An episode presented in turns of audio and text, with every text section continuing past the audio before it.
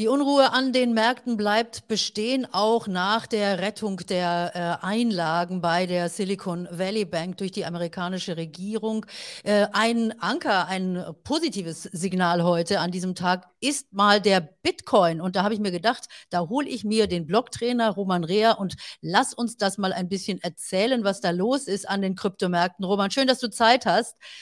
Hallo der Carola, schön, Bitcoin dass ist heute ja so ziemlich das Einzige, was im Plus ist, aber da muss man sagen, da ist ja die, äh, äh, das Aufatmen wahrscheinlich auch wirklich deutlich zu hören, denn da ging es ja um den Stablecoin, äh, der in den letzten Tagen ja ins Abrutschen gekommen ist und der scheint jetzt durch diese Rettung der Einlagen bei der Silicon Valley Bank auch gerettet zu sein. Was war da los? Genau, also es geht um den Stablecoin USDC vom Unternehmen Circle, beziehungsweise der Circle große Einlagen bei der Silicon Valley Bank und ähm, alles in allem sieht es da jetzt so aus, dass die Regierung eben diese Einlagen äh, auszahlt, beziehungsweise eigentlich macht das die Zentralbank. Und ähm, interessanterweise hat aber dieser Stablecoin mit Bitcoin nicht wirklich was zu tun. Der wäre, wenn er jetzt wirklich gefallen, gebrochen wäre, nur ein Baustein in einem großen Kaskadeneffekt, den wir seit einigen Monaten sehen, wo auch im Endeffekt der FTX ein Teil von war. Und was natürlich aber bei vielen Investoren immer auf dem Schirm ist, natürlich der Kryptomarkt als Ganzes. Und wenn es da irgendwelche Erschütterungen gibt, wirkt sich das meistens auch auf Bitcoin auf, äh, aus. Auf der anderen Seite, das muss man auch dazu sagen, zeigt Bitcoin natürlich hier auch seine Stärken. Es gibt kein Gegenparteirisiko und im Endeffekt kann auch eben jetzt so ein bisschen dieses Aufatmen daher entstehen, dass die Leute eben zu Bitcoin flüchten und eben die Dinge, die in gewisser Form risikohaft sind, auch hinter sich lassen.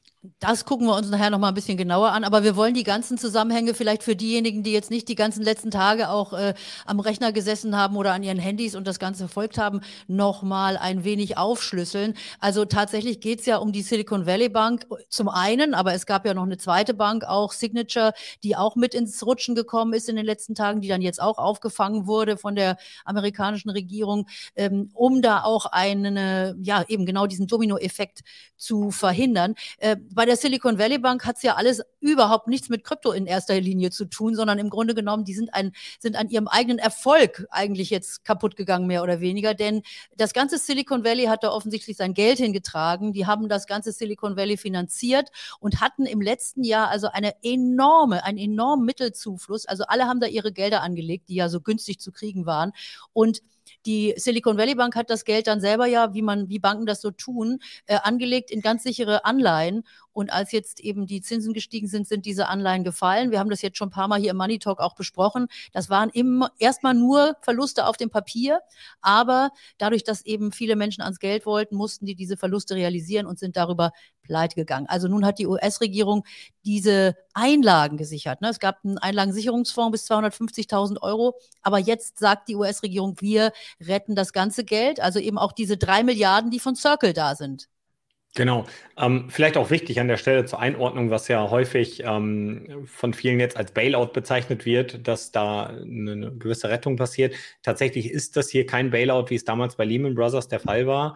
Ähm, bei so einem Bailout ist es nämlich so, dass die gesamte Bank eigentlich aufgefangen wird und der ganze Schaden, der dort entstanden wird, am Ende auf dem Rücken der Gesellschaft getragen wird. In diesem Fall haben wir eine komplett neue Situation, denn während damals bei Lehman Brothers die Inflation noch nicht hoch war und man eben mit günstigem Geld das Problem bekämpfen helfen konnte, sieht sich jetzt natürlich auch die Zentralbank gezwungen, andere Wege zu gehen, denn die Inflation ist hoch. Und äh, Jerome Powell, der Chef der, des Federal Reserve Systems, hat vor einiger Zeit auch noch gesagt, er würde die Zinsen gerne noch weiter anheben. Das ist auch jetzt nächste Woche für die Leute da draußen nämlich eine sehr spannende Situation, weil eigentlich hat er nämlich kürzlich gesagt, die Zinsen sollen weiter hoch. Jetzt hat aber auch zum Beispiel ähm, JP Morgan, äh, nee, ich glaube Goldman Sachs war es, nach ihrer Aussage, ähm, glauben sie nicht, dass die Federal Reserve die Zinsen jetzt noch weiter anheben kann.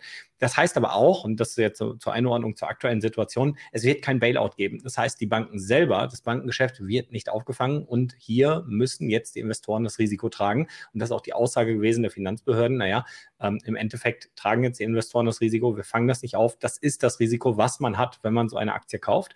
Aber eben die Einlagen der Menschen, die werden hier abgesichert. Wir haben das ja in Europa auch bis 100.000 Euro. Ich glaube, korrigiere mich, wenn ich falsch liege oder falls du es besser weißt, in den USA liegt es bei 240, 250.000 Euro. 250.000 Dollar sind das jetzt in Amerika. Dollar. Genau.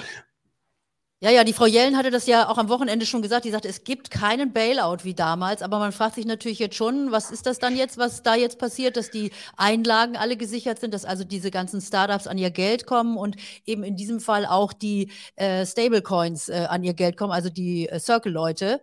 Ähm, und dass die eben jetzt diesen Coin stabil halten können. Erklär uns doch kurz nochmal, wie das Ganze funktioniert und warum das so wichtig ist, dass die an, diese, an dieses Geld bei der Silicon Valley Bank kommen.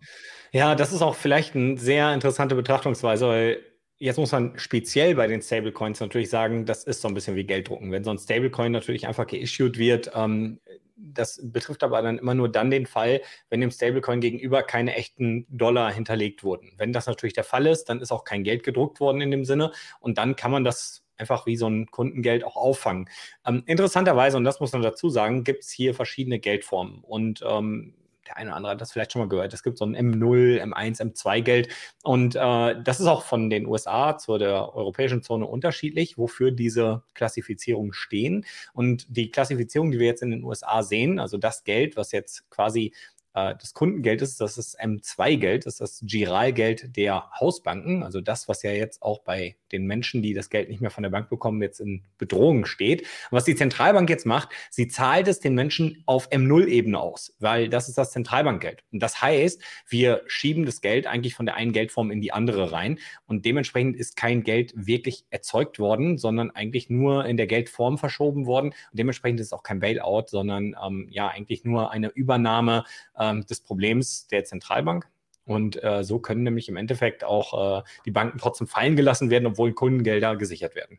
Aber du weißt, dass wir alle auch Zentralbankgeld in unserem Portemonnaie haben, ne? Das Bargeld, das Bargeld kommt auch Bargeld von der Zentralbank. Ist, genau, Bargeld ist genauso Zentralbankgeld, äh, ebenfalls äh, Teil dieser M0-Menge. Und dementsprechend ist es auch, wie, wie ja schon gesagt, kein Bailout in dem Sinne auf dem Rücken der Gesellschaft, sondern nur ein Verschieben von der einen, von M2 zu M0, wenn man es genau nimmt. Ja. Aber wir sprechen jetzt ja natürlich auch darüber, dass dieses Problem, was die Banken haben, also das ist ja mal das eine, dass sie diese, diese Gelder haben, die sie irgendwie anlegen müssen, äh, dass das auch für andere Banken, Banken gelten könnte. Aber was siehst du denn jetzt eigentlich im Moment bei dieser ganzen Kryptokrise? Also jetzt äh, dieses Thema Stablecoins, das geht ja wirklich tief auch in, der, in die Systematik der ganzen Kryptogemeinde, in die ganze Philosophie der Kryptogemeinde. Also dass man so gehofft hatte, man käme hier eben mit dieser neuen Geldordnung auch irgendwie äh, zurecht Recht. Und jetzt sieht man, am Ende des Tages rufen alle nach der Zentralbank.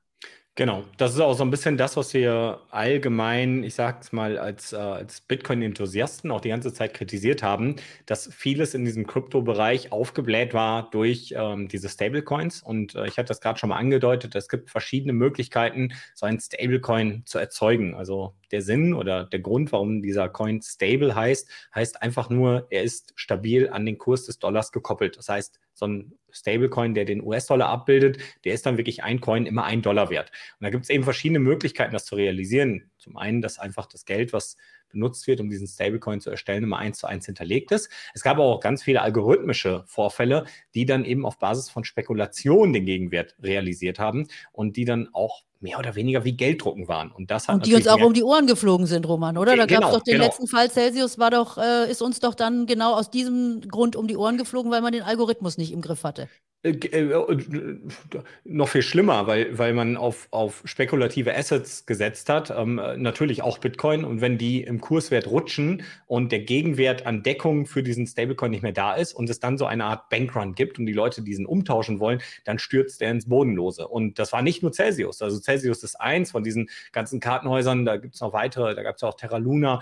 Ähm, da gibt es auch noch weitere, die auch heute noch am Markt sind. Äh, da gibt es auch diesen DUSD und. Also da gibt es ganz viele dieser Coins, die eigentlich algorithmisch sind und gerade auch ihren Gegenwert von einem Dollar nicht mehr haben und wo ja auch diese Kartenhäuser zusammengefallen sind, weil was gemacht wurde, es wurde dadurch algorithmisch eigentlich Geld aus dem Nichts geschaffen. Damit wurde auf Märkte gewettet und auf die hochgewetteten Märkte konnte man dann wiederum diesen Coin ausgeben, wo man gesagt hat, naja, die Sicherheit ist gestiegen. Und das ist natürlich äh, ja ein hartes Leverage, was dann dem Kryptomarkt um die Ohren geflogen ist. Gerade in dem Moment, wo ja auch die Zentralbank die Zinswende eingeläutet hat, ähm, das Geld abgehärtet hat und sich auch die wirtschaftlichen Regeln zumindest für den kurzen Moment geändert haben. Das hat aber gereicht, damit der Markt implodiert. Und da weiß man, also das vielleicht auch nochmal äh, ergänzend dazu, da weiß man ja auch mittlerweile, den äh, Regulatoren, also der, der Regulierung, sind diese Stablecoins ein Riesendorn im Auge, weil es wie kleine Zentralbanken sind, die einfach Geld aus dem Nichts schöpfen, damit Märkte natürlich auch aufblähen, äh, tierische Gewinne machen können und, und auch Anleger schädigen können.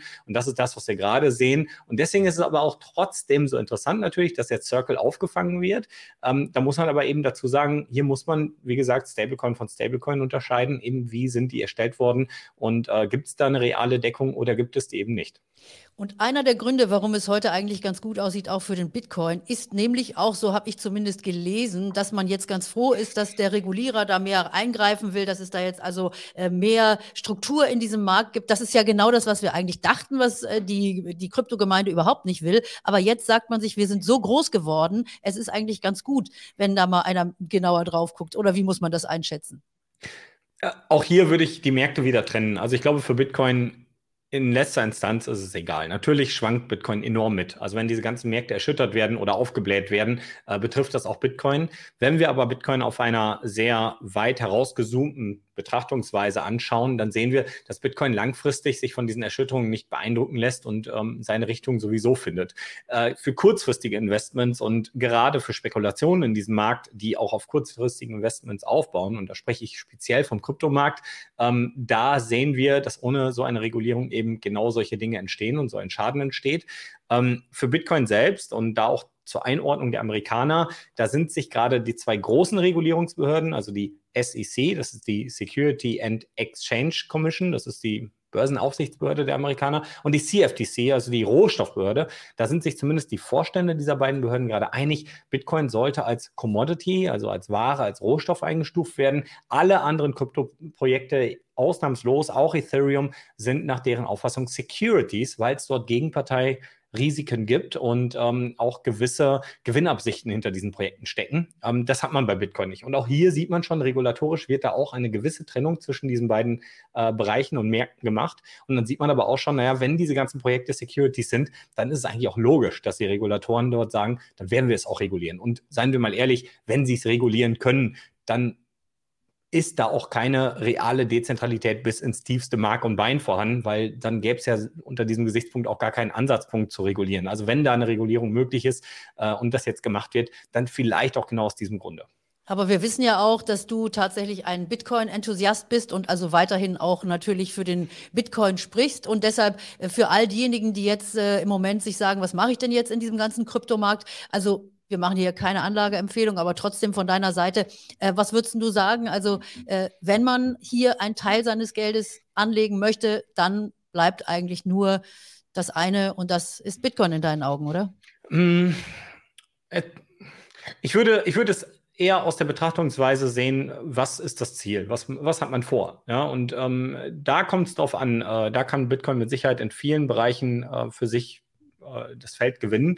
Äh, Wenn es aber auch darum geht, kurzfristige Anlagen zu machen, zu spekulieren, zu hebeln, ähm, vielleicht kurzfristig auch Geld in Projekte zu stecken, weil man an die Vision einer einzelnen Person glaubt oder einer Gruppe, die dahinter steckt, äh, dann ist das sicherlich legitim. Man sollte aber das Wissen haben, es gibt dort ein Gegenparteirisiko. Wenn man in etwas investieren möchte, wo es das Gegenparteirisiko nicht gibt, also keine Person, von der das Projekt abhängig ist, dann bleibt am Ende fast nur Bitcoin übrig. Und das ist so ein bisschen eigentlich bleibt dort sogar nur Bitcoin übrig. Das ist ja auch so ein bisschen dieser USP von Bitcoin. Und der stellt sich jetzt gerade auch mehr und mehr hinaus. Ne? Also das ist auch das oder äh, sticht heraus. Das ist auch das, worum es ja im Endeffekt bei dieser Krise ging, geht und was ich eingangs meinte. Bitcoin zeigt jetzt gerade, warum es so gut ist, äh, weil es eben da kein Risiko gibt, dass eine Bank scheitert. Klar kann der Kurs sich dadurch bewegen, aber langfristig die Eigenschaften von Bitcoin sind nicht betroffen. Wenn natürlich aber so ein Stablecoin jetzt vor die Wand gefahren wird, weil der repräsentative Gegenwert in Dollar nicht mehr da ist, dann platzt das gesamte Konstrukt. Und das kann mir bei Bitcoin einfach nicht passieren. Also zumindest nicht auf Basis dieser Mechaniken. Und das ist